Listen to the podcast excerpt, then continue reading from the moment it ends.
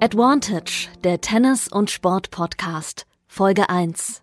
Ja, und damit moin und willkommen. Mein Name ist Yannick Schneider und das ist die erste Folge vom Advantage Podcast. Und weil es die erste Episode ist, sollte ich vielleicht mal erklären, was wir heute machen. Advantage ist ein reiner Interview-Podcast mit Persönlichkeiten aus dem Tennis und der Sportwelt. Ich weiß, es gibt schon ultra viele Podcasts und ihr denkt euch sicherlich oh, jetzt noch irgendein neuer Podcast, aber ich will wirklich versuchen, Spieler, Coaches, Funktionäre für zeitlose, hintergründige und vor allem ausgeruhte Gesprächen für euch Hörer an Land zu ziehen.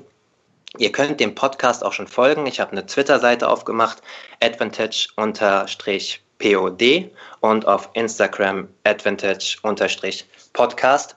Und ich habe lange überlegt, wer der geeignete Gesprächspartner für Folge 1 wäre und ähm, habe das Glück, heute einen Spieler äh, zu haben, einer, der sich in den letzten Jahren am meisten auf der Profitour verbessert hat. Ich glaube, das kann man sagen. Er ist ganz nahe seines Career High 33 momentan auf Weltranglistenplatz 34. Ich muss ihn eigentlich nicht weiter vorstellen in Deutschland. Ähm, ein herzliches Willkommen und Hallo an Jan-Lennart Struff. Ja, hallo. Grüß dich, mein Lieber. Ähm, ich freue mich sehr, dass du da bist. Äh, jetzt habe ich ja eben gerade schon über Twitter und Instagram Werbung gemacht. Das möchte ich dann auch für dich machen. Ähm, ihr könnt ähm, Jan-Lennart Struff folgen auf Twitter unter dem Namen @struffitennis und auf Instagram unter dem Namen jl-struff. Und wenn wir gerade über soziale Medien sprechen zum Einstieg, ähm, wir kennen uns ja schon beruflich auch zwei, drei Jahre, deswegen duzen wir uns. Ähm, du hast das neueste Bild auf Instagram ist ein ganz besonderes und zwar äh, vom ersten Geburtstag deines Sohns. Und ich will wahrscheinlich sagen, einer der wenigen Vorteile dieser Krise ist gerade, dass du an diesem besonderen ersten Geburtstag bei ihm zu Hause sein konntest, oder? Ja, zuerst wollte ich erstmal sagen, ähm, es freut mich total, dass äh, du mich ausgewählt hast, dass ich äh, ja sozusagen die erste Episode äh, mit dir machen kann. Ähm, ja, bin sehr happy drüber und äh, ja, ähm, momentan Situation ist natürlich sehr schwierig. Ähm, ähm, ja, ich bin aber trotzdem sehr happy, dass ich äh, zu Hause sein kann. Ähm, die Tour ist sonst immer relativ stressig und ich bin sehr viel unterwegs und bin vielleicht mal ab und zu zwei, drei Tage zu Hause. Und ähm, bis äh, dato dieses Jahr war ich auch vielleicht, äh, vielleicht zehn Tage zu Hause. Und ähm, ja, es tut auch mal ganz gut, muss man wirklich sagen, auch wenn die Situation sehr schwierig ist, ähm, Zeit mit meiner Familie verbringen zu können. Ähm, das ist wirklich ein sehr großes Privileg. Das, das glaube ich dir. Also das ähm, gebe ich aber auch zurück erst nochmal. Ich freue mich auch, dass du da bist. Ähm, was wir machen wollen, wir reden ein bisschen aktuell aufgrund der besonderen Lage, aber nicht sehr lange. Und dann werden wir ein bisschen verschiedene Punkte deiner Karriere ähm, beleuchten. Da freue ich mich sehr drauf. Noch ganz kurz beim Thema Papa zu bleiben. Wir sind ja ähm, derselbe Jahrgang, also fast gleich. Du wirst jetzt bald 30, ich werde in drei Monaten 30. Ich bin noch nicht Papa. Mal so ganz klassisch gefragt. Man fragt ja dann immer, verändert das ein? Und ich frage dich jetzt auch mal ganz klassisch, verändert das einen eigentlich? Also hast du davor gedacht, dass sich das verändert und ist jetzt, bist du ein ganz anderer Mensch, ruhiger, ausgeglichener oder was, was kannst du mir damit auf den Weg geben? Nein, ein ganz anderer Mensch bin ich jetzt nicht. Ähm, danke, dass du mich erinnert hast, dass ich jetzt bald 30 werde. Aber äh, meine Freunde auch die ganze Zeit. ja, gut, äh, ein paar Tage habe ich noch, auf jeden Fall. Ähm, ja, ähm, was, was soll ich sagen? Ähm, viele Leute haben mir vorher gesagt, wow, ähm, die, die Kinder bekommen haben, das verändert wirklich alles und äh, es ist eine Wahnsinnsumstellung, das ist unglaublich. Und ich so dachte mir immer, ja gut, ja komm, also es wird sich schon viel verändern, aber so wie die Leute reden, äh, das kann ja nicht sein und so. Und dann ist es selbst passiert und dann, äh, ähm, dann, dann, also dann ist auf einmal, also, wenn, wenn der Kleine auf die Welt kommt, also das manchmal passiert, äh, dann äh, dann verändert sich wirklich alles. Also man denkt, okay, das ist kein großer, kann nicht so groß sein und es ist einfach viel größer, als man dachte. Und äh, das Leben ist komplett anders. Es dreht sich halt alles um den Kleinen und äh, Prioritäten werden halt anders gesetzt und äh, es ist einfach verrückt, wie sich das äh, verändert. Vielleicht ist es auch, dass man ein bisschen gelassener wird und mit äh, anderen Problemen, ähm, wie beispielsweise, ich, ich, ich nehme mal äh, eins, ähm, wenn ich früher schlecht geschlafen habe vom Match, sagen wir mal, äh, ich bin nachts einmal aufgewacht, habe eine halbe Stunde mhm. wach gelegen, war ein bisschen nervös und äh, konnte nicht wirklich schlafen. dachte ich so, boah, bin ich jetzt fit genug und äh, was ist jetzt los? Ähm, habe ich jetzt vielleicht äh, nicht gut geschlafen und kann das Match mhm. vielleicht nicht gut spielen dadurch, ähm, lache ich mich jetzt ziemlich kaputt darüber und habe auch schon mal mit anderen darüber geredet, weil es ist, äh, Schlafen ist Ausnahmezustand und Schlafen ist Luxus auf den Turnieren und dann ist es einfach toll, wenn man das machen kann. Aber mhm. es ist schon relativ witzig. Ja. Wer sind so die Vorzeigepapas auf der Tour, mit denen man sich da austauschen kann? Gibt es da welche? Ach, ich weiß nicht, Vorzeigepapas, das ist relativ schwierig. Äh, man redet einfach mal äh, mit irgendwem. Ähm, ah, es, ist, es, gibt einfach viele, ich möchte jetzt gar keine vorheben. Ähm, deswegen, äh, nachher vergesse ich noch irgendwen. Ähm, aber man tauscht sich natürlich aus, hey, wie läuft es gerade bei euch? Wie ist es? Äh, mal, mal ist der Kleine auch mit gewesen und dann äh, ist, ist es ganz witzig, ja. Mhm. Ähm, ich weiß noch eine kleine Anekdote von äh, einer Pressekonferenz Konferenz bei den BMW Open letztes Jahr, ähm, kurz nachdem du äh, Papa geworden bist. Und da hat jemand auf der Pressekonferenz auch dich danach gefragt. Und dann dachte ich schon so, oh, ob, ob, ob äh, darauf antwortet. Aber du hast dann auch ganz souverän dich da geöffnet und geantwortet. Und ich habe auch das Gefühl, dass du ähm, in den letzten Jahren auch ähm, klarere Aussagen, auch medial, ähm, tätigst, äh, wenn du jetzt zum Beispiel, äh, jetzt hast du kurz ein Interview gegeben, wo du gesagt hast, ähm, es ist schwer so zu gucken, äh, für was man eigentlich gerade trainiert. Das sind so Aussagen, ja. mit denen die Menschen auch was, was anfangen können. Ähm, würdest du sagen, dass du wirklich so ein bisschen klarer auch medial geworden bist, ein bisschen offensiver medial? Ähm, klarer generell in meiner Persönlichkeit, würde ich sagen. Das, ähm, mhm. ich, finde es einfach eine Entwicklung und ähm, am Anfang war es natürlich neu für mich, Interviews zu geben. Ähm, wenn, wenn man das selten gemacht hat, dann ist man vielleicht auch ein bisschen nervös am Anfang und äh, weiß nicht, was man sagen soll. Und da kommt so eine Routine rein. Und äh, jetzt merke ich halt, okay, ich möchte auch ein bisschen mehr sagen manchmal. Ähm, auch, auch wirklich nicht übertreiben, weil ich möchte einfach äh, ein bisschen meine Meinung kundgeben, aber jetzt wirklich auf, ein, auf einer relativ soliden Basis. Das ich, ich muss nicht extrem viel zu irgendwas sagen. Ich freue mich, wenn ich was sagen kann mal, aber ich muss jetzt auch nicht äh, überall was zu sagen, wo, wo ich halt keine Ahnung vielleicht von habe oder ähm, dann halte ich mich auch zurück. Verstehe ich. Ähm, rein jetzt für die aktuelle Situation inhaltlich. Ihr dürft ja nur zu zweit momentan trainieren. Ähm, genau. Wie trainierst du und mit wem trainierst du? Also bist du dann mit äh, Carsten Ahrens, mit deinem Trainer da oder mit einem Sparringspartner oder wechselt ihr euch ab? Ja, genau, wir dürfen die Halle nur zu zweit betreten. Also entweder mit einem Sparringpartner oder mit dem Carsten. Ähm, wir haben das jetzt momentan so gesetzt, dass es äh, etwas lockerer ist. Es ist äh, kein, ja, momentan kein Ende in Sicht. Man kann nicht planen, wann es wieder losgeht. Äh, momentan ist, glaube ich, Hamburg der Startpunkt, aber das bezweifle ich ja auf jeden Fall. Das wird, glaube ich, nicht passieren, meiner mhm. Ansicht nach. Und ähm, dann ist es einfach so, äh, wie stellen wir das an? Ähm, trainieren wir jetzt voll durch, haben wir uns überlegt, nee, bringt nichts, weil dann bin ich irgendwann komplett platt. Mache ich mein Fitness? Ja, auf jeden Fall, das ist wichtig. Aber Tennis ähm, setzt mal kleinere Impulse. Äh, letzte Woche habe ich zweimal mit einem Mats gespielt und äh, einmal mit einem Carsten. Das haben wir jetzt äh, diese Woche auch so geplant. Das werden wir, denke ich, nächste Woche auch durchziehen und dann, wenn es ein bisschen klarer wird, wann es mal losgeht, werden wir was intensivieren. Und ähm, dann wird es ja auch wahrscheinlich wieder möglich sein, Fitnesseinheiten mit meinem Fitnesscoach zu machen äh, im Studio und alles. Äh, dann äh, kann man ja ja, auf jeden Fall ähm, eine Vorbereitung nochmal hinpacken. Mhm. Mit Mats meinst du wen mit Nachnamen? Äh, Mats Moray, Entschuldigung. Ma ja, habe ich mir gedacht, aber für die genau. Hörer, genau. ähm, was mich besonders noch interessieren würde, ist jetzt auch gerade, weil ähm, Profitennis natürlich ein internationaler Sport ist, das Thema Chancengleichheit, was die Training angeht. Hast du Kontakt zu Spielern äh, international, also nicht nur zu deutschen Spielern, wie die gerade tra trainieren, ob die überhaupt trainieren können? So die Spieler vor dir im Ranking und äh, in deiner Ranking-Position vielleicht?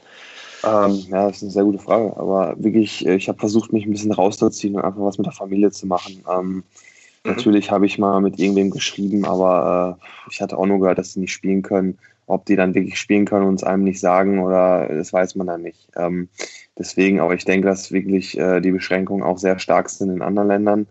Ähm, also ich, es ist, glaube ich, relativ schwierig und ich finde es auch gut, wenn man sich einfach dran hält, weil äh, es steht so viel auf dem Spiel und ähm, sollte man nicht außer Reihe tanzen einfach und einfach irgendwas machen, was man will. Und äh, ja, ähm, deswegen, ich denke, dass äh, viele Spieler keine Möglichkeiten haben, was zu machen. Aber wie gesagt, die Pause ist lang genug. Ähm, danach ist genug Zeit, das wieder aufzubauen, mhm. denke ich.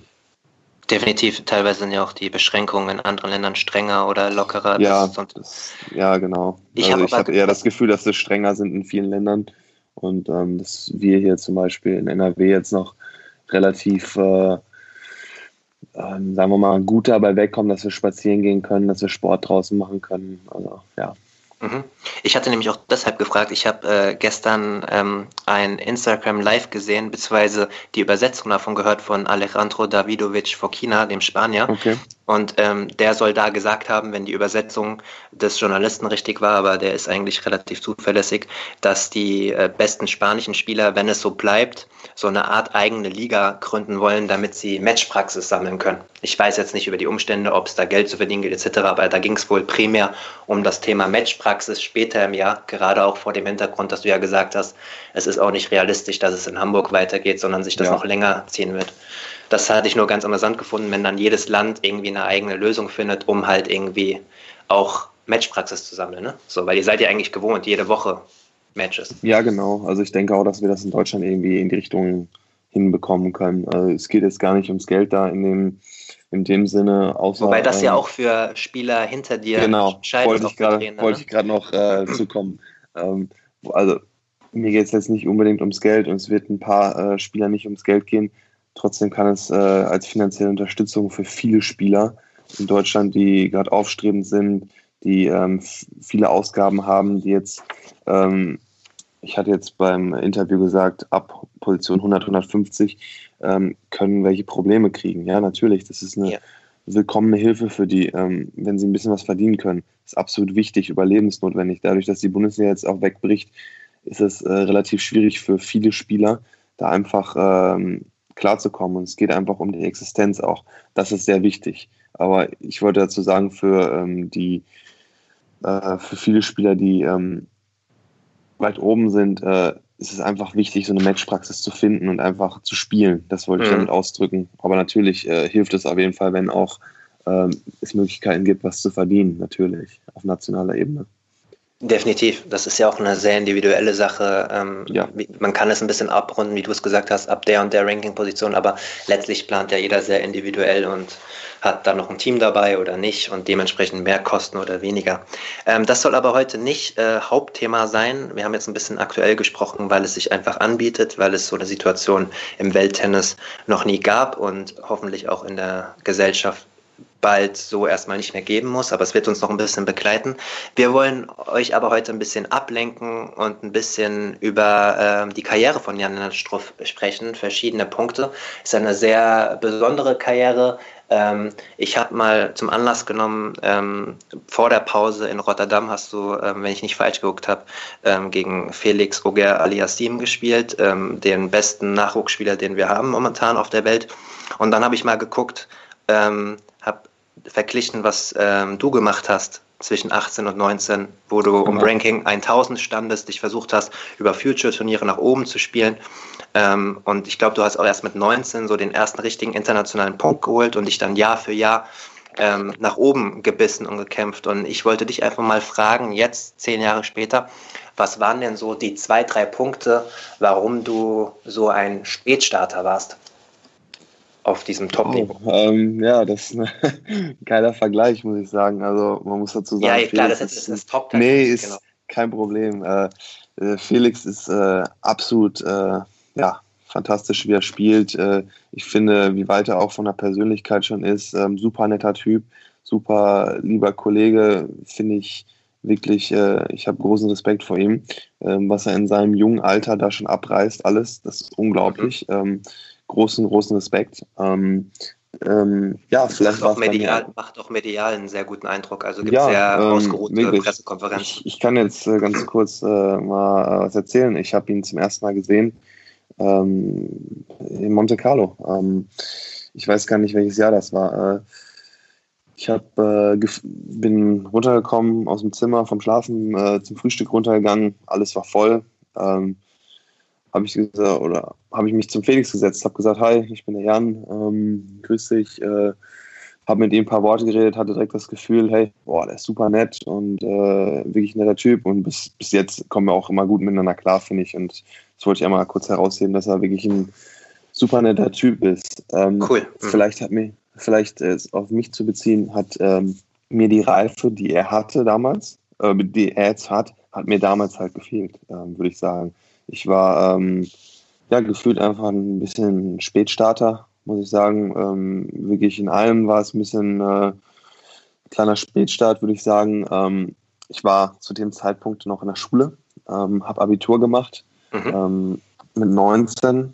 Ähm, das hast du richtig äh, gesehen, dass ich dann äh, äh mit 19 meinen ersten Punkt gemacht habe. Äh, das war in Marburg beim Turnier, im Future, nachdem ich äh, eine Runde Quali gewonnen habe, zwei Runden, glaube ich, der Quali gewonnen habe und im Quali-Finale ähm, Walkover gekriegt habe, habe ich gegen Peter Görfczyk gespielt, habe den geschlagen. Ähm, der stand damals, glaube ich, 400, stand aber auch schon mal höher ähm, zu dem Zeitpunkt.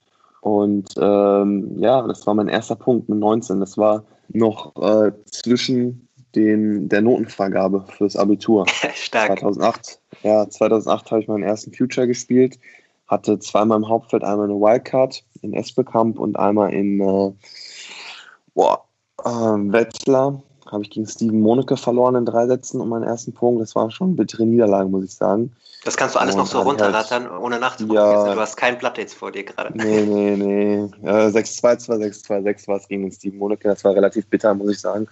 Ähm, nur um ein Ergebnis nochmal zu nennen.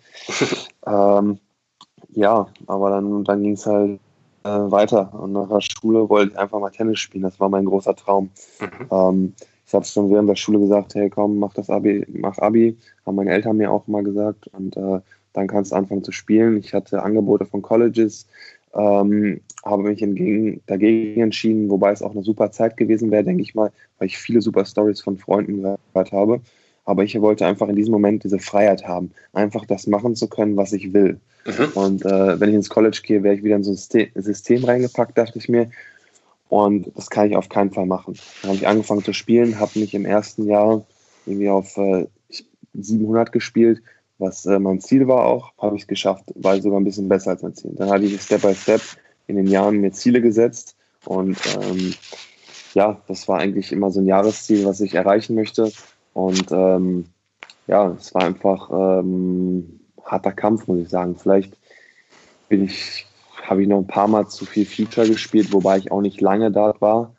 Ähm, wenn man es vergleicht mit vielen anderen Spielern, die auch ähm, sehr lange auf Future-Ebene spielen und versuchen und den nächsten Schritt teilweise nicht wagen, ähm, war es natürlich auch so am Anfang, dass ich auf Challenger-Ebene viel verloren habe, was natürlich äh, sich nicht gut angefühlt hat, wo man dann gerne wieder auf Future zurückgeht.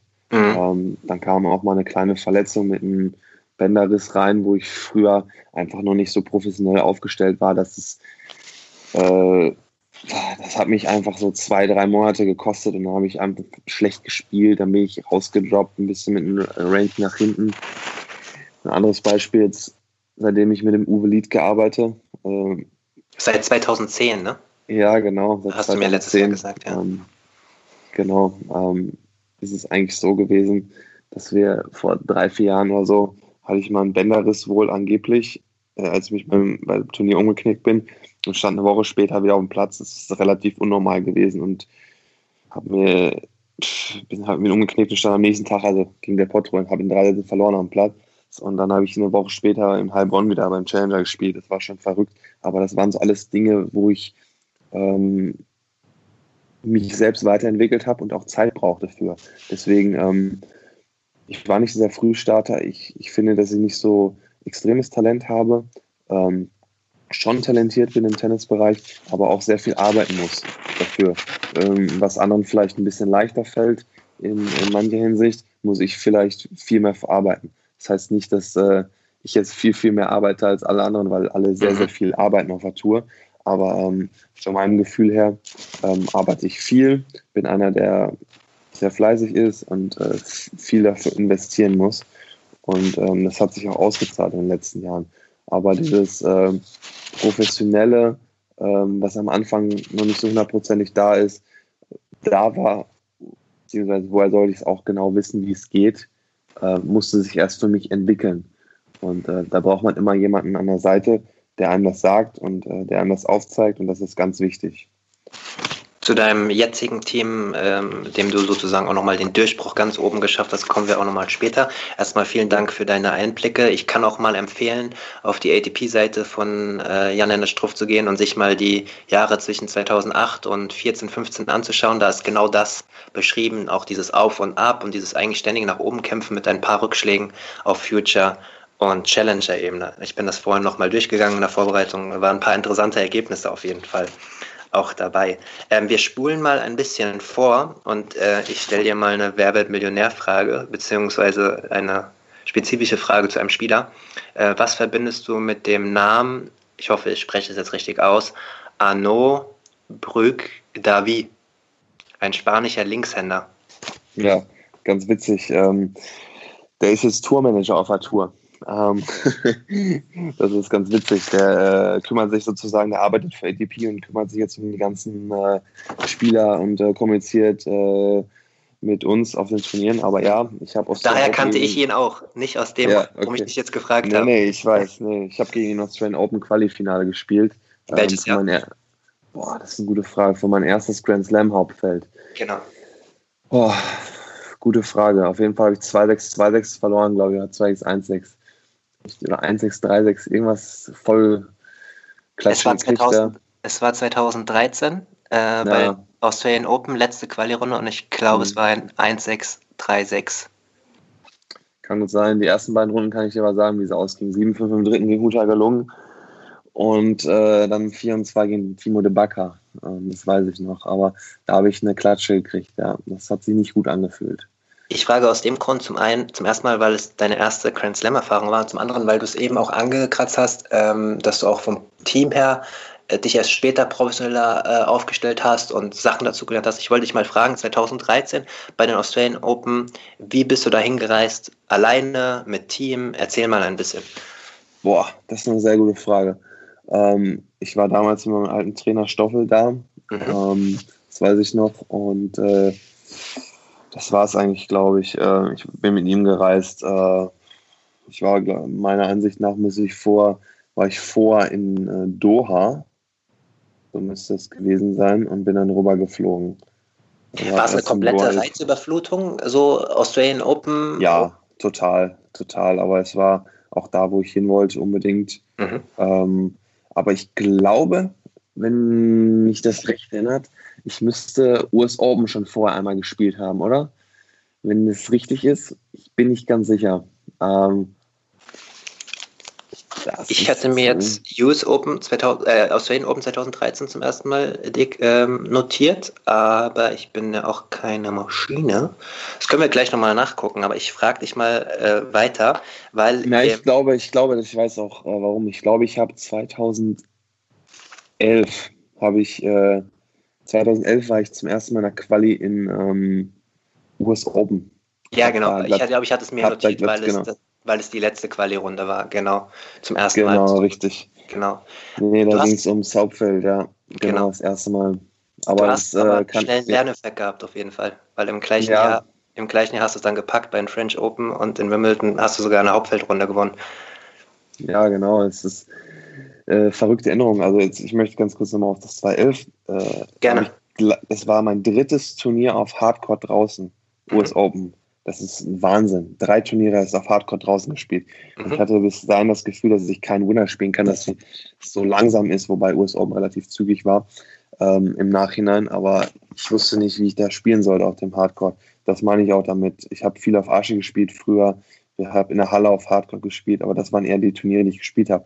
Und dann habe ich Australian Open, war ich im Hauptfeld, habe das Turnier aus, äh, in der Quali in 2012 wäre ich gewesen, habe das Turnier aber ausgelassen, weil ich ähm, mich dagegen entschieden habe, darüber zu fliegen. Was im. Nachhinein ein bisschen idiotisch war, aber äh, habe mich auch äh, in der Zeit in Deutschland verletzt mit dem Bänderriss, war das da, äh, wo ich dann drei Monate raus war. Deswegen bin ich dann zurückgefallen und äh, hatte mich zwischenzeitlich mal gefragt, wäre ich dann jemals nochmal in die Quali kommen bei diesen Grand Slams. Okay. Ich, und dann habe ich mich für Australien qualifiziert und äh, ja, und da wieder Qualifinale gespielt, dann im French Open äh, war es das nächste, wo ich dann mich qualifiziert habe. Runde habe ich gegen Gerald Melzer gewonnen, das weiß ich noch, ähm, auf dem Court 3. Und äh, dann habe ich gegen, boah, ich weiß gar nicht mehr, äh, gegen einen Südamerikaner gewonnen. Und im Qualifinale habe ich gegen Gabashvili gespielt. Genau. 4-7, 6-4, 7-6. Bei 5 habe ich zum Match serviert, Break bekommen, Matchball im Tiebreak gehabt, hat auf der Linie gespielt, einen Satzblatt abgewehrt und dann habe ich mit einem Vornwolle abgeschlossen. War, es war, ja, das weiß ich noch. Solche Momente brennen sich einfach in dein Gehirn rein und das ist auch so toll. Ähm, so ein toller Moment. Es hat genieselt. Äh, es war einfach unglaublich. Ähm, ja, erstmal Grand Slam, ähm, dann im Hauptfeld zu stehen und dann in Wimbledon kurz darauf erstmal Grand Slam. Ja, erstmal Grand Slam, ähm, da wirklich äh, eine Runde zu gewinnen. Ähm, da kann ich nochmal an die Professionalität ein bisschen das ein bisschen genauer erläutern. Ich habe dort, Quali, hab dort Quali gespielt in äh, Roehampton, in Wimbledon. Ähm, für diejenigen, die es nicht wissen, die Quali wird äh, in, ja, auf einer anderen Anlage gespielt und man kann erst dann nach Wimbledon kommen, wenn man ins Hauptfeld kommt. Und ähm, ich habe die erste Runde gewonnen, war ganz gut.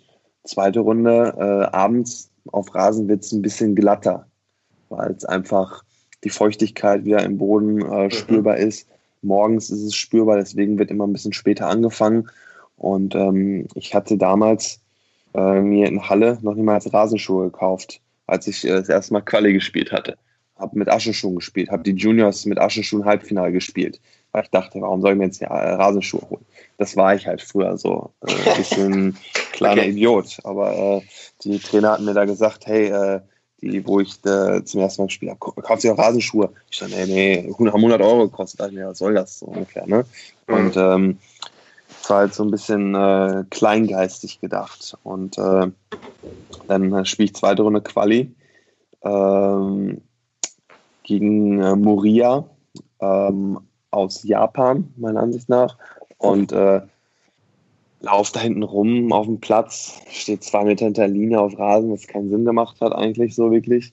Oder drei Meter in der Rallye und äh, bin die ganze Zeit weggerutscht, weil ich äh, keine Schuhe hatte, keine vernünftigen. Weil äh, die Noppen schon abgenutzt waren. Vom Jahr, von irgendwann mal äh, vom Spielen, ich bin über Straße mitgelaufen, was auch immer.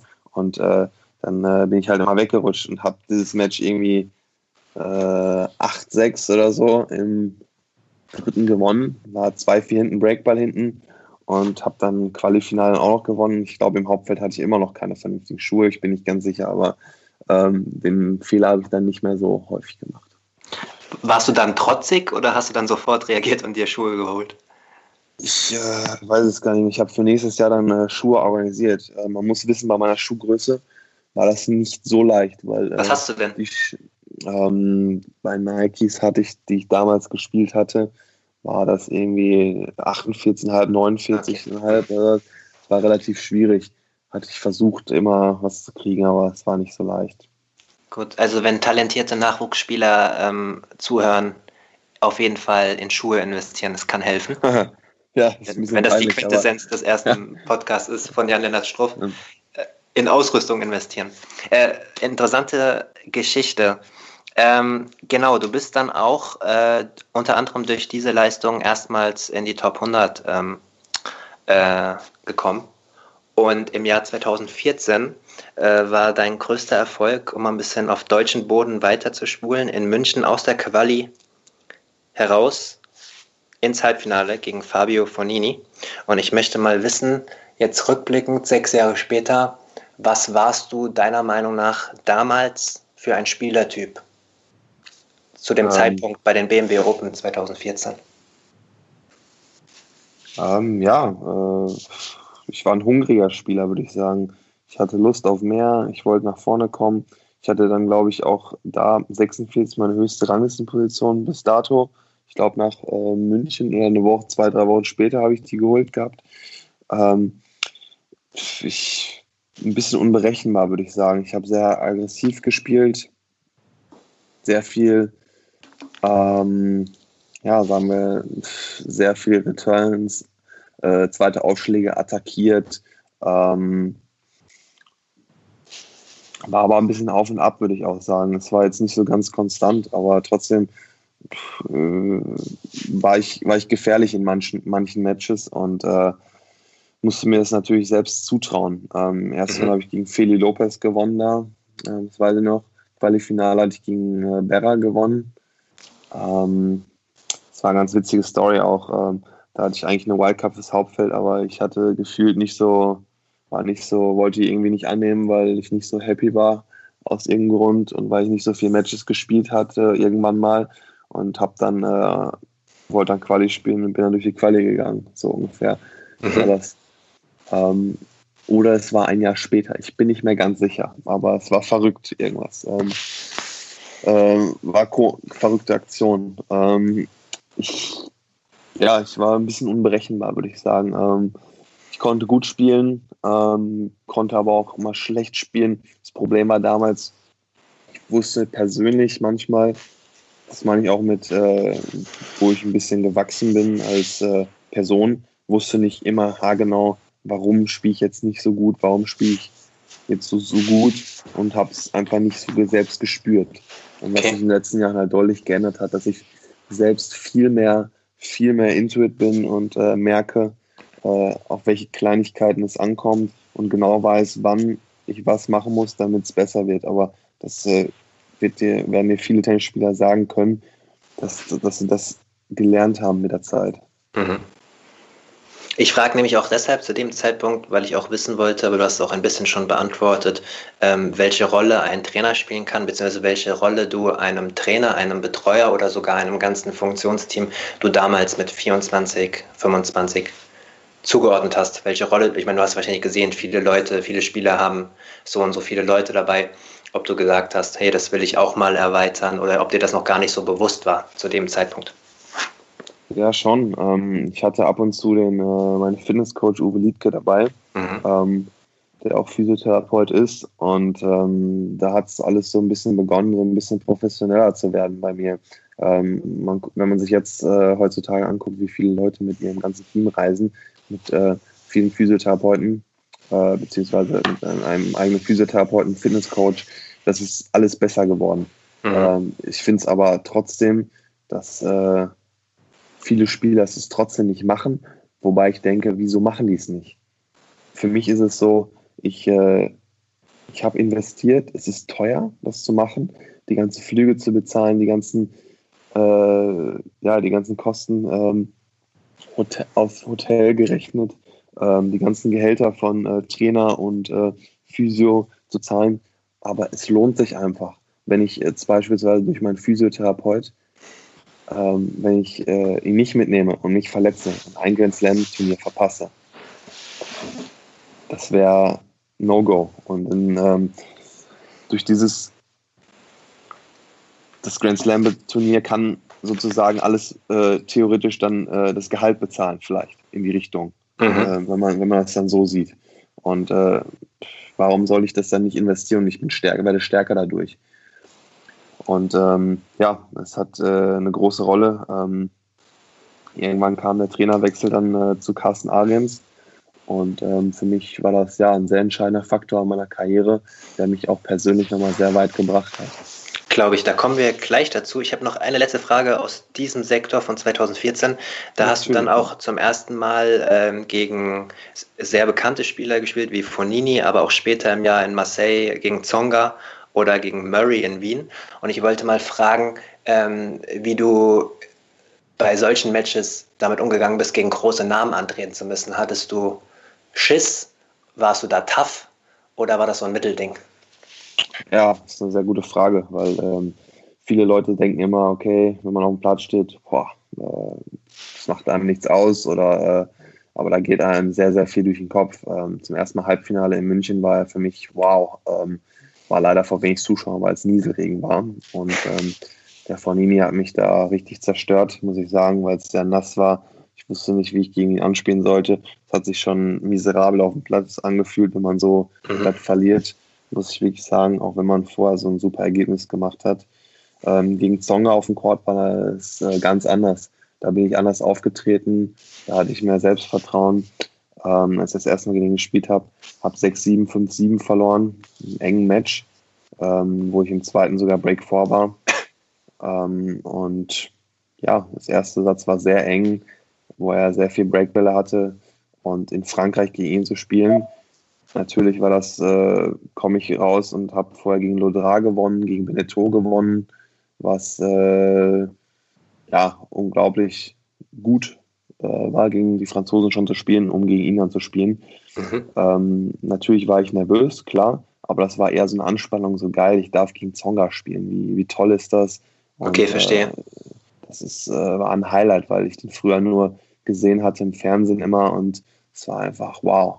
Mhm. Ähm, gegen Murray äh, in, in der Stadthalle in Wien zu spielen, im Viertelfinale war das, glaube ich. Ja, korrekt. Ah, genau. Da, danach hatte ich, glaube ich, meine 46 beste Position. Das fällt mir, glaube ich, gerade ein, weil das am Geburtstag von einem guten Kollegen war.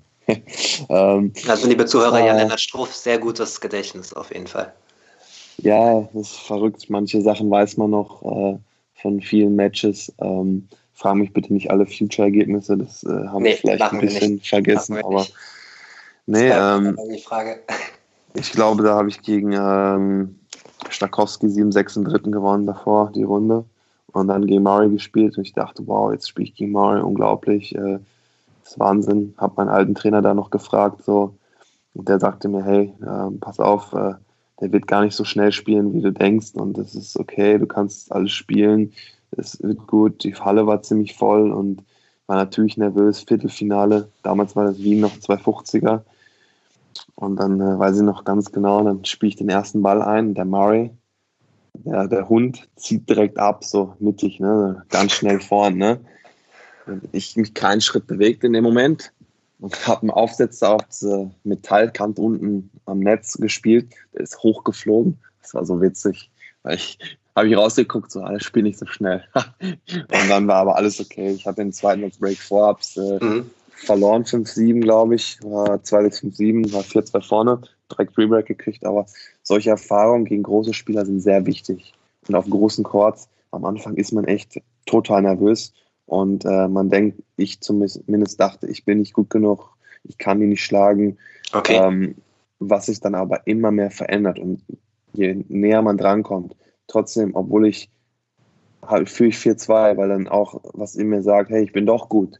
Und dann merkt man irgendwann, hey, das geht alles. Das ist alles machbar, das ist alles möglich und man gewinnt immer mehr Vertrauen in sich selbst und in alles. Äh, und dann äh, kann man auch äh, vorweggehen und kann, kann schauen, dass wenn man nächstes Mal spielt, weiß man, okay, hm, ich habe eine Chance hier. Und so ins Match reinzugehen und mit einem Gefühl, der muss mich auch erstmal schlagen, irgendwann, was ich jetzt äh, die letzten Jahre entwickelt habe. Mhm. Ja, das ähm, strahlst du aus, vor allem ist, seit letztem Jahr. Es, ja. ähm, ist es schon deutlich anders und jedes mhm. einzelne Match auf dem Weg hat mir geholfen. Jeder großer Center Court, die anfängliche Nervosität, alles hat geholfen und das ist alles, äh, ja, das war alles ein Weg und der dieser Weg hat mich da hingebracht, wo ich jetzt bin und ähm, ich bin sehr happy darüber, auch wenn viele, viele Dinge hätten besser laufen können und äh, wenn ich mir wünschte, es könnten besser laufen, aber sind es halt nun mal nicht. Aber ich, wo ich jetzt bin, zählt und äh, ja, das ist alles ein Ergebnis aus allen Dingen, die passiert sind. Alles Teil der Entwicklung und es freut mich, dass du damit so im Reinen bist. Ähm, ich habe natürlich keine Mühen äh, gescheut und äh, investigativ recherchiert über dich und deine Karriere und hatte, äh, spannend, ja. hatte lieber Jan Lennart Hilfe, ähm, von der du nichts weißt. Ähm, ja dein äh, heißgeliebter ehemaliger oder vielleicht mal wieder in Zukunft Doppelpartner aus dem Davis Cup, Tim Pütz, hat, eine Nachricht, hat eine Nachricht für dich äh, hinterlassen. Ähm, ja, ich, einen Moment. Hallo Yannick, hallo Struffi. Viele Grüße aus der Halbquarantäne aus Frankfurt. Ich bin kurz davor, äh, mich zu meinem täglichen Bäuchchen aufzumachen. Viel mehr geht im Moment nicht. Ähm, Ich hoffe, euch geht's gut und äh, da ich ja gebeten wurde, eine kurze Anekdote zum Struffi zu erzählen, musste ich tatsächlich kurz überlegen, weil das meiste ist, ja, manches ist nicht jugendfrei, vieles mit Sicherheit nicht öffentlichkeitstauglich. Aber ähm, ich habe äh, daran gedacht, äh, dass Struffi und ich damals auf dem Weg zu meinem ersten Davis Cup in, in Lissabon haben Struffi und ich in der Woche vorher noch ein Turnier gespielt in Genua und haben das auch ganz gut gespielt tatsächlich. Ähm, waren im Finale im Doppel ähm, und mussten nach, nach dem Finale, es war halt höchst schwierig aus Genua nach Lissabon zu kommen. Die Mannschaft war natürlich sonntagsabends schon in Lissabon und äh, oder gar noch früher, weiß ich gar nicht mehr. Auf jeden Fall äh, mussten wir am Sonntagabend von Lissabon, na, äh, von Genua nach, ich glaube, wir sind nach Mailand gefahren. Ja. ähm, dann in Mailand am Flughafen übernachtet und äh, mussten dann nächsten Morgen ganz früh aufstehen, um nach Lissabon zu fliegen. Auf jeden Fall ähm, keine Strophe, vielleicht mal von der Autofahrt nach Mailand. Das war auf jeden Fall eines der Highlights äh, meiner Zeit zusammen mit Trophy. Zumindest eine Sache, die man hier erzählen kann. Da haben wir beide ausnahmsweise mal keinen Mist gemacht. Ja. Äh, viele Grüße, bis bald. Tschüss. Genau, das war äh, Ja. Tim Pütz, ja. einer der besten Doppelspieler Deutschlands und in diesem Fall äh, Aushilfsjournalist mit der Frage, ähm, Jan Lennart, erzähl doch mal von dieser Autofahrt. Ja, Tim ist ein ja, sehr guter Freund und äh, mein bester Kollege auf der Tour. Ähm, es ist äh, einfach nur sehr witzig, wie es, äh, ja, es war spät abends, wir haben gewonnen. Das hat, war schon mal ganz gut, wenn man die Autofahrt dann bedenkt. Aber ähm, mein Fitnesscoach saß vorne und äh, man muss dazu wissen, äh, mein Fitnesscoach ist einfach äh, ein geiler Typ, aber die Autofahrt hat ihn ein bisschen mitgenommen und ich muss sagen, wir sind, äh, ich weiß nicht mehr, wie das heißt genau, aber wir sind da über eine Autobahn gefahren und wir hatten einen Fahrer, der war so 20 oder 22 und der ist da voll durchgeheizt in jede Kurve mal gerade und wir dachten, okay, wir sterben jetzt hier gleich, wir sterben jetzt gleich. Und mein Fitnesscoach war so sauer, der hat kein Wort mehr gesagt. Der ist ausgestiegen, als wir in Mailand angekommen sind. Seine Sachen gepackt, war weg, glaube ich. das war so lustig. Der ist nach Hause geflogen dann am nächsten Tag und war, also es war absoluter Wahnsinn, wie der geheizt ist, äh, der, der Junge. Äh, der, der, da gab es unfassbare Kurven und der ist in, immer voll beschleunigt und dann 200 Meter später voll abgebremst und dann wieder in die nächste Kurve. Also das Ja. war eine unglaubliche Fahrt. Also das war Wahnsinn. Tim Pütz hat noch äh, ergänzt, dass das wohl Serpentinen waren, durch die ihr fahren musstet. Genau, also Berg, ja, Bergpässe irgendwie Richtung Mailand. Und da muss er wie ein unglaublich. Rallyefahrer, wie ein Rallyefahrer wohl gefahren sein. Und ihr seid wohl beide, äh, Zitat, äh, kreidebleich ausgestiegen und wart euch eigentlich während der Fahrt sicher, dass ihr sterben werdet. Das hat Tim gesagt. Ich glaube, Tim hat vergessen, dass er Uwe auch noch im Auto saß und der, der hat auch die Nerven verloren. Aber er war Wahnsinn. Also ich glaube, ich habe sogar ein Video mal irgendwann gemacht. Das muss ich mal auf meinem alten Handy suchen. Also das war Highlight, ja. Aber es gibt schon viele Stories auch mit Tim. Und äh, ja, ich bin dankbar, dass er die erzählt hat. Und äh, ja, es äh, ist immer sehr witzig mit ihm. Am nächsten Tag in Lissabon hatten wir frei, hatten, äh, sind schön ans Meer gegangen. Ähm, die anderen haben trainiert. und äh, ja, wir kamen halt, äh, haben eine Woche Turnier gespielt und waren. Montagmorgens geflogen und haben ein bisschen im Pool so ein bisschen locker, lockeres Programm gemacht und haben ein bisschen gefightet und waren ein bisschen, haben ein bisschen Ringen gespielt da auch. Das war ganz witzig, aber ja. Ich habe Tim natürlich auch nicht nur, weil er lustige Anekdoten hat über euch ausgewählt, sondern natürlich, weil er auch eine wichtige Rolle in deiner Karriere im Davis Cup gespielt hat. Und ich weiß, Ja. wie, wie wichtig dir der Davis Cup ist. Ähm, ihr habt ja eine sehr coole Story hingelegt als ungeschlagenes äh, Davis Cup, äh, als ungeschlagene Davis Cup Paarung noch im alten Modus. Ähm, ich hatte auch äh, das Privileg, euch da äh, als Reporter oft äh, zu folgen, auch im Ausland. Äh, ich erinnere jetzt mal irgendwie an die Partie in Brisbane gegen Australien 2018 oder noch intensiver wahrscheinlich an die äh, Partie in der ausverkauften Stierkampfarena von Valencia 2018. Äh, vielleicht kannst du mal ähm, äh, zu der, weil das war ja praktisch noch eine ganz knappe Partie 2018, ähm, die verlorene Partie 2 zu 3 am Ende ähm, in Valencia gegen Spanien im letzten Jahr des alten Davis Cups. Da habt ihr ähm, das Doppel in fünf Sätzen, glaube ich, gewonnen, richtig? Ja, Ja, genau. 7-5 und 5 haben wir gewonnen, genau. Ja, genau. Das war Drama pur und da habt ihr äh, dem DTB-Team eine, eine, super Ausgangslage ähm, noch äh, hingelegt. Ähm, vielleicht kannst du da mal so ein bisschen erzählen zwischen eurer Beziehung im Doppel. Wer ist der Ruhige, wer ist der Extrovertierte und vielleicht auch eine Geschichte, äh, weil ich mir das so schwierig vorstelle, in der Kabine vor dem Spiel in so einer Stierkampfarena. Ja gut, ähm, das ist ein ja, war eine besondere, besondere Location, würde ich einfach sagen. Stehkampf Arena ähm, vor den Zuschauern in Spanien. Die Stimmung war unfassbar.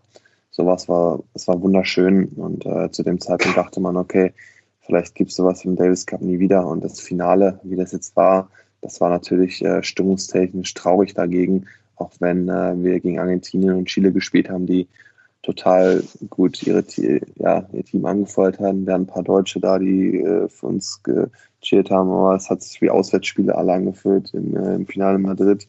Aber in Valencia, das war unfassbar. Ähm, war wunderschön. Die Woche mit dem Team war unglaublich, auch wenn wir zwei, drei verloren haben, auch wenn es einfach absolut bitter war am Ende. Aber es war äh, in Australien war schon unfassbar toll. Ähm, was wir alles mit dem Team zusammen gemacht haben. Äh, Ihr wart im Escape Room damals, glaube ich. Escape Room waren wir, wir waren golfen mit dem Team vorher, wir waren am äh, Strand. Es war einfach ein Traum. Also, okay, Australien ist ganz cooler äh, ist ganz cool da zu sein, sagen wir mal so. Und da äh, kann man viele schöne Dinge machen. Ja, aber es war ja auch nicht selbstverständlich, äh, wenn man das mal mit früheren Zeiten vergleicht, dass dann ähm, äh, das ganze Team und auch der Topspieler zwei Wochen länger in Australien bleibt und keiner sagt, nee, darauf habe ich jetzt aber eigentlich keine Lust. Ne? So, ja, äh, es war verrückt, war mega, es war unglaublich toll. Und in Valencia war es auch äh, unfassbar, der Teamzusammenhalt war richtig schön, war super und äh, ja, es war eine unglaublich tolle Zeit da auch und ähm, es, in der Umkleide ist es dann so, dann äh, vorm Spiel ist man halt nervös, man spielt sich ein, vor allem äh, Spiel haben wir gegen Lopez, Lopez gespielt, wir wussten nicht erst, ob Nadal spielen wird, wir dachten erst, mhm. vielleicht Nadal spielt, halbe Stunde vorher wussten wir es und dann, äh, oder dreiviertel Stunde kam er, oder Stunde, ich weiß nicht mehr, wann die aufstellen mussten. Findest du, dass Rafael Nadal der, der beste Doppelspieler ist von den Topspielern? Ah, schon besonders, ja. Also würde ich schon sagen. Ähm, hat er nicht umsonst äh, Goldmedaille gewonnen. Ähm, Marc Lopez und äh, ja, ich weiß noch, als die bei Nadal das, äh, alle seine Titel aufgezählt haben und das Publikum mal hey gemacht hat. Wir haben es aufgenommen, haben es ein paar Mal angehört. Also auf Spanisch hat er, ich kann kein Spanisch, aber der hat dann immer die Jahre gezählt. Und dann nochmal 2000 äh, French Open Sieg 2012. Hey, 13, so ungefähr ging das los. ich, weiß, ich weiß nicht, ob er 12 und 13, äh, sehr wahrscheinlich, er eins beide gewonnen hat, aber ich weiß nicht, wann er, ich glaube, neun hat er, hat Federer, glaube ich, gewonnen. Genau, da ist er gegen Söderling ausgeschieden. Ja, genau, aber ähm, unfassbar. Und äh, da ist man natürlich nervös vom Spiel, aber dann ist das Team da und versuchen uns ein bisschen zu beruhigen, mal ein bisschen Ablenkung reinzukriegen. Und dann ist ja auch ganz gut losgegangen, eigentlich mit 200 Sätzen. Aber das ist so ein Drama wird, unfassbar. Definitiv.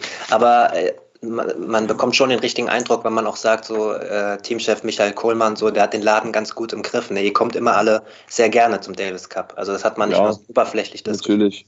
Kohl ist ein guter Typ, macht Spaß mit ihm. Ähm, cooler Team-Captain auf jeden Fall. Ich mag ihn persönlich sehr. Und ähm, ich bin, ich spiele aber auch Davis Cup äh, weil ich es einfach liebe und weil ich es liebe, für Deutschland anzutreten, weil es eine Ehre für mich ist.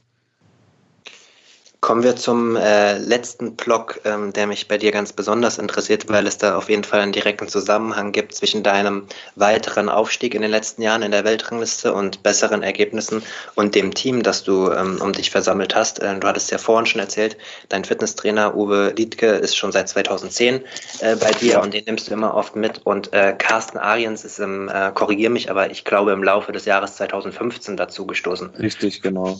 Und ähm, ich wollte dich mal äh, ganz konkret fragen, ähm, ist das die beste Entscheidung, die du in deiner Karriere getroffen hast?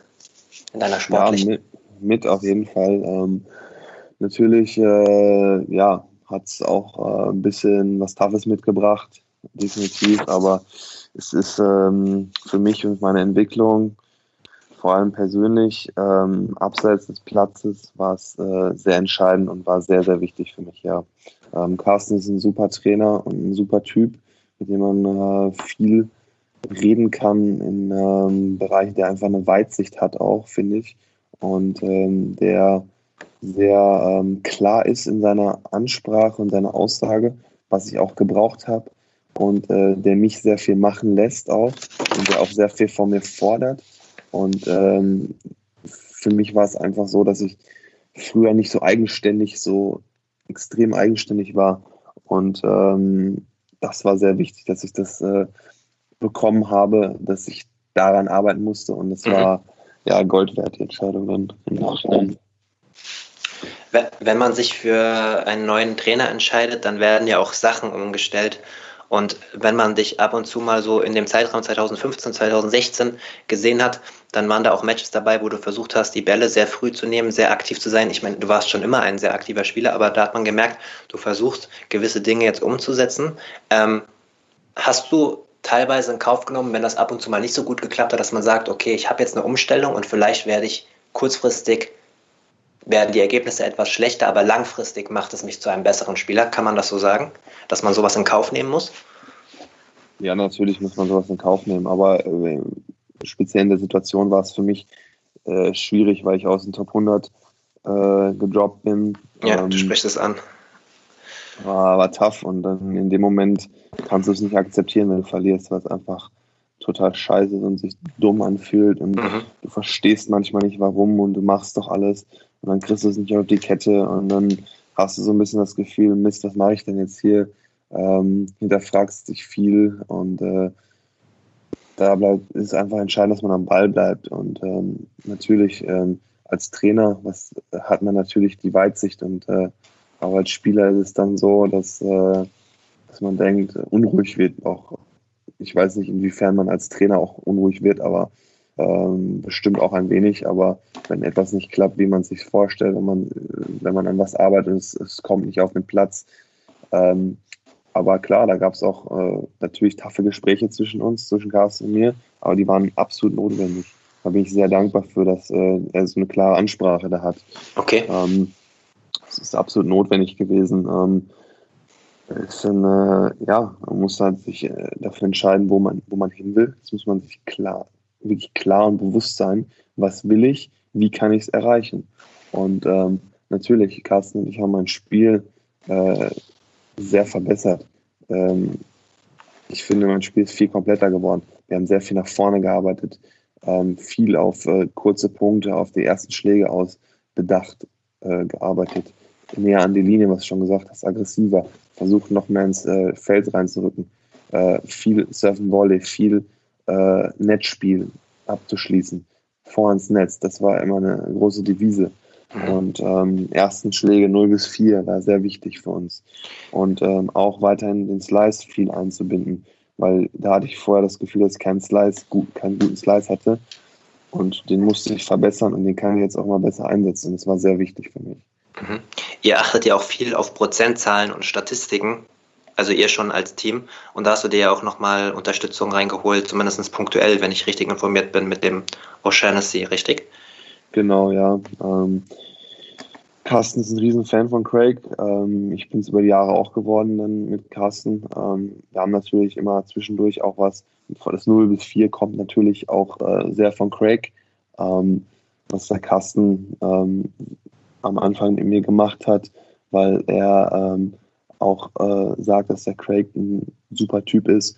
Und wir haben uns jetzt in, entschieden, äh, natürlich haben wir letztes Jahr überlegt und äh, ähm, vorletztes Jahr hatten wir einmal punktuell mit ihm was gemacht und es hat gut geklappt. Und dann haben wir mhm. uns überlegt, äh, Nee, letztes Jahr haben wir es äh, punktuell gemacht. Kannst du ihn für die, für die Hörer ganz kurz noch vorstellen, für die, die ihn nicht kennen, ähm, äh, wer er ist, auch gerade mit Team Djokovic und mit den Statistiken, was ja, er macht? Ja, klar. Also Craig O'Shaughnessy ist ein Top-Analyst auf der ATP-Tour. Ähm, einfach, der hat äh, viele Berichte auch äh, für Australian Open geschrieben und schreibt eigentlich immer Berichte über die ganzen Turniere mit Statistiken, ähm, seine Brain Game Tennis. Genau, der hat eine, als eine Art Journalist angefangen. Ja, ja. genau, ist absolut äh, Wahnsinn. Und äh, es revolutioniert eigentlich schon viel, finde ich. Ähm, und äh, er hat wirklich so coole Ideen und äh, ja, wir fanden einfach, warum nicht? Versuchen wir es aus, versuchen wir das zu, ich versuche noch professioneller, besser, immer besser zu werden. Warum soll ich den nicht dazuziehen? Und, ähm, Wann hast du ihn das erste Mal dazugezogen?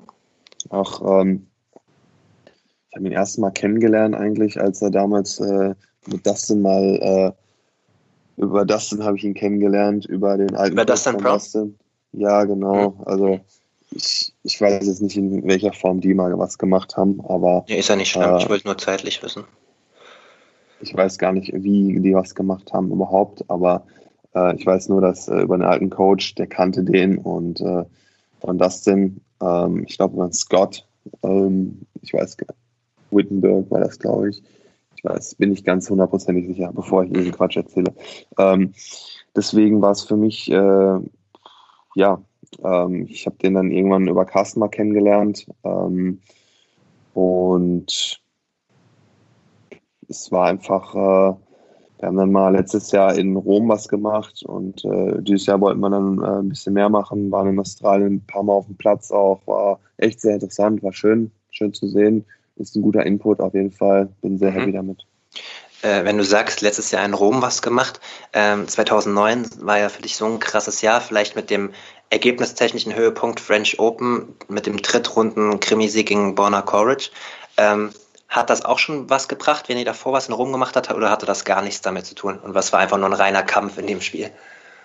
Ach doch, es hat alles mit allem zu tun, aber mhm. es ist schwierig zu sagen, wenn ich jetzt einmal vorher mit ihm was gemacht habe, ähm, dass das, das unmittelbar was zu tun hat damit. Äh, vielleicht, ähm, aber ich denke eher, dass es sehr viel auch damit zu tun hat, äh, wie, wie wir hart gearbeitet haben, die ganzen Einheiten, äh, die wir gemacht haben, äh, die extra Schichten, äh, was mit Carsten am Platz stand, was mit Uwe da Fitness gemacht habe.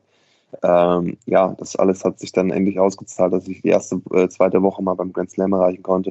Und das war einfach so ein Biss- und Kampfspiel. Und das war dann auch das Ergebnis äh, von der ganzen harten Arbeit. Es war für mich sehr befreiend und enorm wichtig. Mhm. War das so das äh, befreiendste oder wichtigste Spiel so deiner Karriere, weil es auf einem Grand Slam war und so, eine, so ein Meilenstein mit Erreichen der zweiten Woche?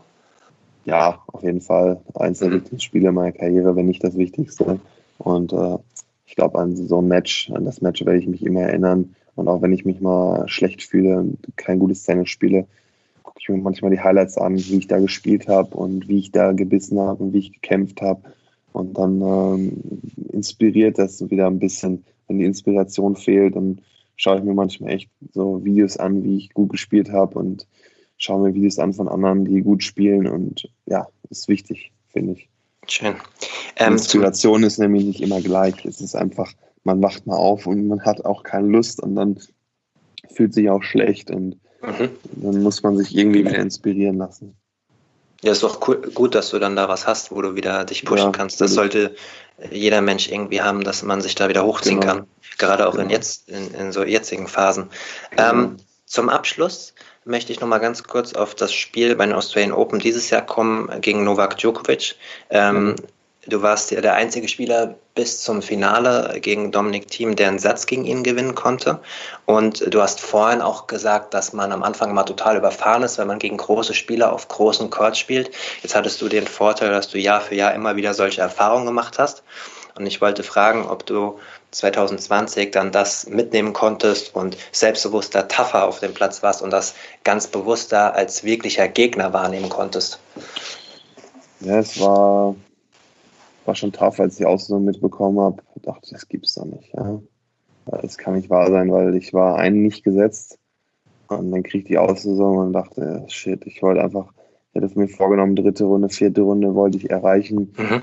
Und ähm, dann gehst du nach Australien und kriegst so eine Auslösung. Das ist einfach bitter.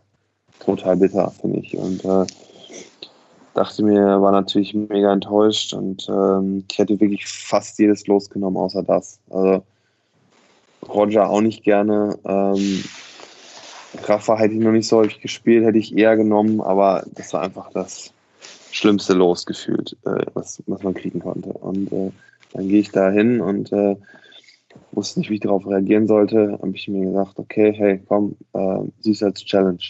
ist als Challenge, aber nicht als Challenge hier spiel gut, sondern äh, man überlegt, schlagen oder nicht, ja, schlagen, gehen wir aufs Ganze. Natürlich muss ich ihn schlagen. Gut mitspielen bringt ja nichts. Mhm. Und ähm, dass ich dann so Matches hatte wie vor zwei Jahren davor gegen Roger Federer 4-6, 4-6, 6-7, wo ich auch Break vor war im dritten, wo ich in den ersten beiden aber gar keine Chance hatte bei 4-6, 4-6. Und äh, die helfen einem natürlich, wenn ich auf dem Court gespielt habe. Ich habe auf dem Court dann trainiert. Wir haben uns eingestellt. Wir haben uns äh, haben versucht, alles genau exakt zu machen, dass, dass ich ihn schlagen kann. Und äh, das ähm, ja, war eine besondere Herausforderung. Okay, ähm, ich fand, ich habe ein sehr gutes Match gespielt. Ähm, gegen Novak brutal schwierig einfach und äh, ich war mit meiner Art, mit der Art und Weise, wie ich da rausgegangen ist, bin und äh, wie ich performt habe, war ich sehr zufrieden, wobei ich auch enttäuscht war, weil ich wollte das Match gewinnen, völlig klar. Mhm. Aber er war einfach zu stark dann und ich habe das akzeptiert, aber ich habe alles reingeworfen. Das war das Wichtigste für mich. Dass Was ich passiert? gewonnen habe, war wirklich sehr, sehr wichtig für mich, dass ich dann einen Satz gewonnen habe, weil ähm, vier Sätze ist halt nochmal ein Unterschied dann, finde ich. Definitiv. Ich wollte da auch nochmal nachfragen, was passiert, wenn man einen Satz gegen Novak Djokovic gewinnt und warum reicht es dann nicht, um weiter ins Spiel zu kommen? Was macht er besser? Ist er konditionell so, äh, nochmal auf einem ganz anderen Level? Ist er konstanter? Versucht das mal greifbar zu machen. Ich glaube, er ist einfach äh, ein Wahnsinnsspieler, Wahnsinnsathlet. Ähm, das ist verrückt. Äh, ich hatte so das Gefühl, ersten Satz äh, war eng. Okay, den gewinnt er. War eigentlich schon weg bei 2-5 Satz bei gegen. Und dann ist es nochmal eng. Im zweiten läuft er weg, ja. Im dritten bin ich da, gewinne ihn. Und hinten raus hatte ich das Gefühl, lässt er bei 2,5 ein bisschen locker und los. Mhm. Gehe ich auf Toilette, komme wieder rein, äh, gehe mich umziehen auch, weil ich komplett klitschnass war. Ähm, gehe wieder rein. Vom ersten Punkt an merkst du, bei ihm den Satz, keine Chance hast du da. So.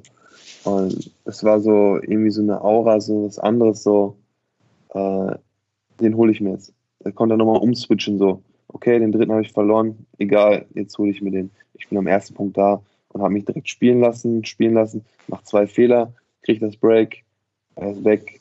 Ich acker, acker, acker, versuche, versuche, alles, nix. War einfach zu gut dann. In dem, und das hat er, switcht er einfach um. Und da macht er keinen Fehler, wenn er nicht will. Das ist unglaublich. Gut, dass du es nochmal so erklärt hast. Noch eine äh, Anekdote zu dem Spiel. Äh, ich saß ähm, äh, auf der Pressetribüne und ich hatte Blick auf sein Team, äh, auf seine ähm, Coaching-Box, wo ja vier, fünf ja. Jungs sitzen. Und ja. ähm, der hat in jedem Satz eine äh, so eine Trinkflasche bekommen, wie man das kennt, äh, so eine Radsport-Trinkflasche, ähm, wo die ein Pulver reingemacht haben mit einem Strohhalm. Und über die TV-Kameras, also der hat das ganz äh, offen äh, gemacht, war das in den Spielpausen immer eingefangen, dass er ähm, eine Hälfte trinkt und mit der Nase so ein Pulver reinzieht. Ich weiß nicht, ob er dadurch eine bessere Konzentration hat oder was ihm da das offiziell hilft. Ich habe ihm dann zwei Wochen später äh, auf der Siegerkonferenz im Finale, habe ich ihn gefragt, weil er das da wieder gemacht hatte beim Finale, was er da macht. Und da hat er so ein bisschen ironisch geantwortet, das ist ein Magic Powder, also ein magisches, ähm, magisches, ähm, na, jetzt fällt mir das deutsche Wort nicht ein, Magic Powder halt, ähm, ja. äh, dass sein Physiotherapeut äh, in einem magischen chemischen ähm, ähm, äh, Labor für ihn zusammengebraucht hat. Und dann hat der ganze Raum äh, gelacht. Aber ich hätte gerne mal wirklich als Journalist gewusst, einfach nur ehrlicherweise, was das ist, ob das Elektrolyte sind oder Pulver sind. Weil ich auch das Gefühl habe, dass er in den entscheidenden Phasen einfach so, wie du es beschrieben hast, so konzentriert und so eine Aura hat. Ich wollte eigentlich nur wissen, ob du weißt oder sie oder ob du da das mitbekommst, was er da macht äh, und ob man sich darüber unterhält, ob einem das auch helfen kann.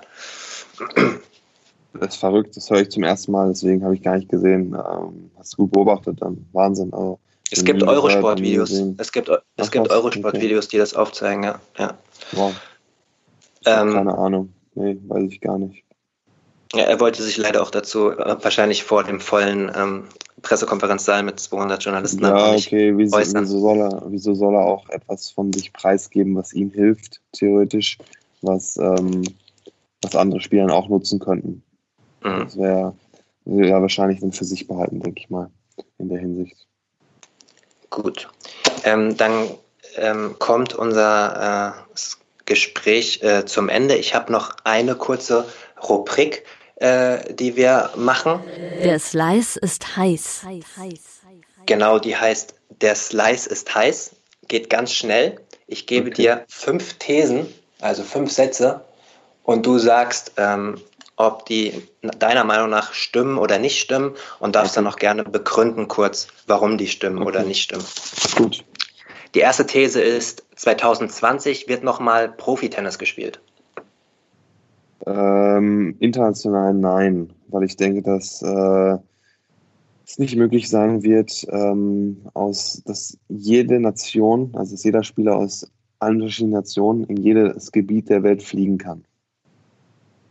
Also aufgrund der Reisebeschränkungen siehst du genau. Profitennis auf deinem Niveau sehr schwer. National wird was gespielt, denke ich, ja. Okay. Ähm, Jan-Lennart Struff wird irgendwann mal ein ATP-Turnier gewinnen und ein Top-20-Spieler sein. Ja, dafür werde ich alles machen und das hoffe ich sehr. Ähm, die Verbände im Tennis wie ATP, WTA, ITF arbeiten nicht gut zusammen. ähm, sie haben gegensätzliche Interessen mit dem Davis Cup, ATP Cup hat man schon gesehen. Ja, jeder will seine Position selbst stärken, das stimmt schon. Ja. Und die letzte, die letzte Aussage ein bisschen provozierend, aber du kennst meine Schwerpunkte auch. Doping im Tennis bringt nichts. Sehe ich absolut. Äh, die These finde ich lächerlich, weil äh, ich glaube einfach, dass es was bringen würde. Ich habe ähm, keine Ahnung ähm, von Doping, muss ich ganz ehrlich sagen, aber wieso sollte es im Tennis nichts bringen? Es geht um Regeneration, es geht um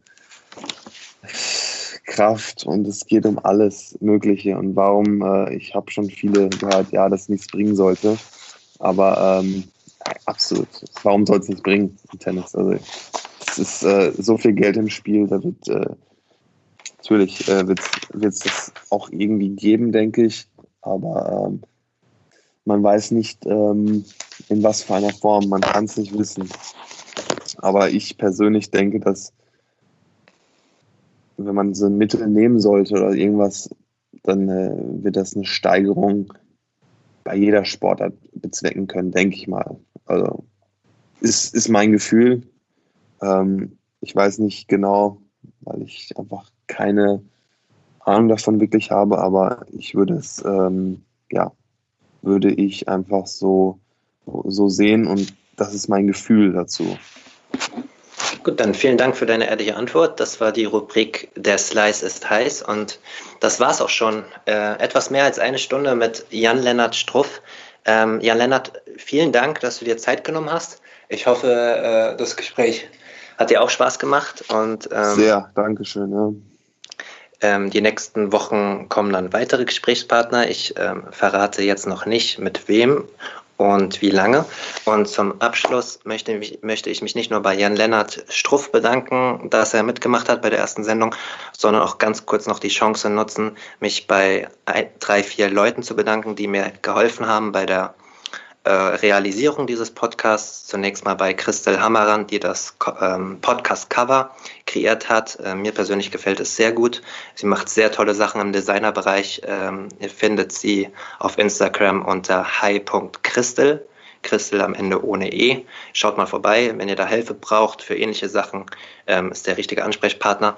Und bei Lara Hoffmann, äh, mit der ich vor neun Jahren beim Radiosender in Mainz angefangen habe und die heute eine super Nachrichtensprecherin ist, die die Jingles für mich produziert hat. Auch hier auf Instagram erreichbar unter Lara Hoffmann mit 2F unterstrich reinzigartig wie der Fluss Rhein. Und am, zum Schluss, last but not least, bei meinem besten Kumpel Tobi, der zusammen mit Ivan sich um die Technik kümmert, damit ihr Jan-Lennart Struff auch gut verstanden habt und mich hoffentlich auch. Das war's von meiner Seite.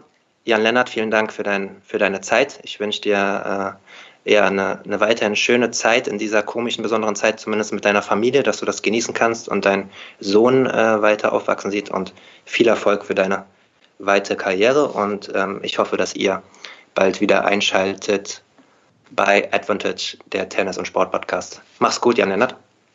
Vielen Dank.